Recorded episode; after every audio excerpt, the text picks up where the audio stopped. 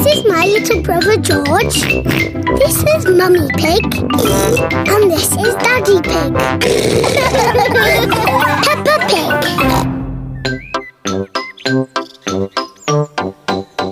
Compost. Daddy Pig is making vegetable soup for lunch. Daddy, can I help? Thank you, Pepper. Can you clear away all these vegetable peelings? Okay. Stop, Pepper. Vegetable peelings don't go in the normal bin. They go in this brown bin. Ooh. Nana. That's right, George. It's a banana skin. And there are onions and carrots and all sorts of fruit and vegetable leftovers in here. Granny and Grandpa will like these. Do Granny and Grandpa Pig eat potato peelings? No, Pepper. They're for Grandpa's garden. They help his plants grow. Ooh. We can take these round there after lunch. Ooh, Oh, goody. Mummy Pig, Pepper, and George are taking the vegetable peelings over to Granny and Grandpa Pig's house. We're here. Hooray! Grandpa Pig, Papa Pig, we've got a special present for you. Ah, vegetable peelings. Fantastic. My garden will like these. Does your garden eat vegetables? Oh, oh, no, Pepper. These peelings are for my compost heap. What's that? I'll show you. Here it is. It's a wooden box. Yes, Peppa, but it's a very clever wooden box.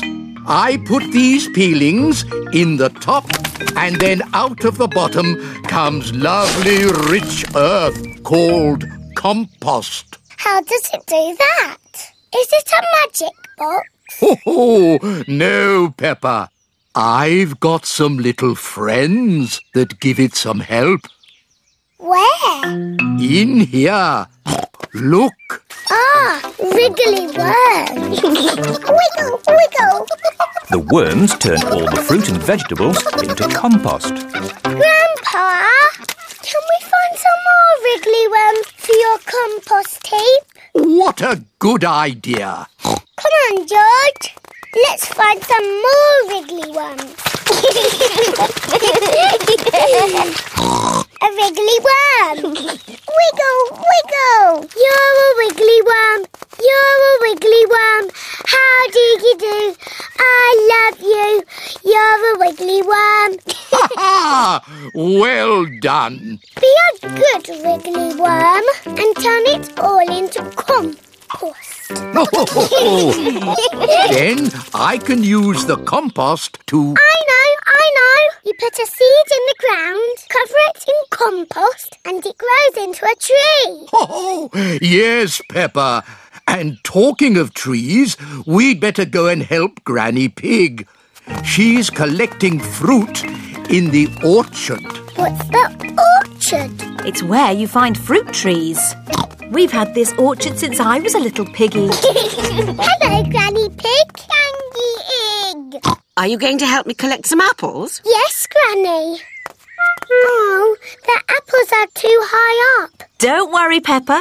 Granny and Grandpa have a little trick to collect the apples. Everybody hold on to the tree. On the count of three, shake the tree as much as you can. One, two. Three! It's raining apples. Oh, Granny, can we have an apple, please? Of course, Pepper. Mmm, delicious. and can you guess what we do with the apple cores? Uh, wiggle, wiggle. That's right, the apple cores go into the compost for the worms. Clever George. and clever wriggly worms too. Peppa Pig. Peppa